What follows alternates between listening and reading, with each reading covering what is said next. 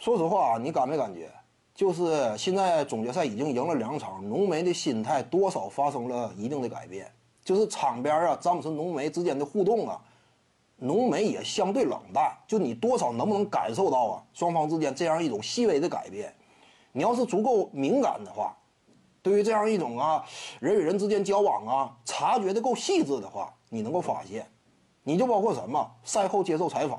记者问浓眉啊啊，跟当初的 OK 组合你怎么看呢？就你与詹姆斯这一对搭档啊，浓眉张嘴讲的是什么？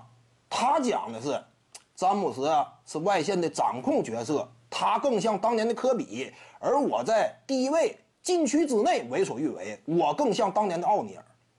这话讲的，怎么说呢？有点笑里藏刀的意思。当然，这用词可能说不是很准确，但这话确实是。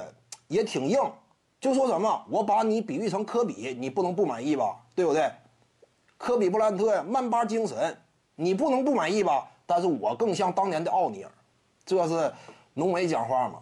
而你看詹姆斯之后如何对此进行的解读呢？他给出的是什么答案？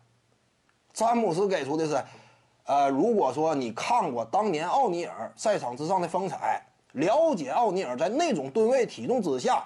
他具备的不可思议的敏捷性与灵活性的话，那么你就会清楚，我跟当年的奥尼尔啊有一定类似之处。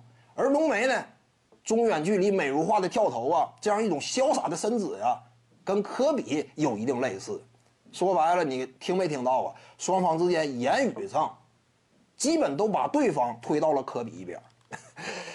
呃，其实怎么讲呢？有点嫌弃。呃，这个不是说呃这个否定贬义啊。而是说，确实当初 OK 组合，你真说把这一对进行比较的话，奥尼尔明显是老大，科比是老二，而他俩呢，在关于这个问题的讨论与表述上，都把对方推到了科比一边。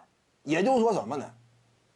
浓眉他现在啊，随着打的数据越来越好，整体的效率啊、产量高于了詹姆斯，内心当中有不同想法了。人往往就是这样。眼看着总冠军唾手可得，对方毫无反抗能力，这种情况之下呀，他的目标与定位也会细微的发生改变，他想要的会更多。就说他可能说在这一刻，或者说今后未来，不见得甘当老二了。很多球员这是就是这样，怎么讲呢？你不能说他不团队啊，如何如何的。球员他是年轻球员，他比詹姆斯小了八岁。詹姆斯，你生涯当中啊，想要的你都得到了，但是我仍然饥渴。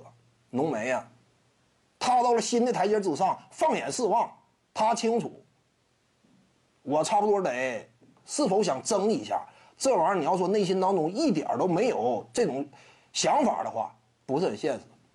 所以呢，差不多从这一刻开始，你多少感受到了湖人队詹姆斯和浓眉之间关于老大位置有一定的争夺。浓眉呀。他也没有说彻底的我甘居老二，就从这一刻开始。徐静宇的八堂表达课在喜马拉雅平台已经同步上线了，在专辑页面下您就可以找到它了。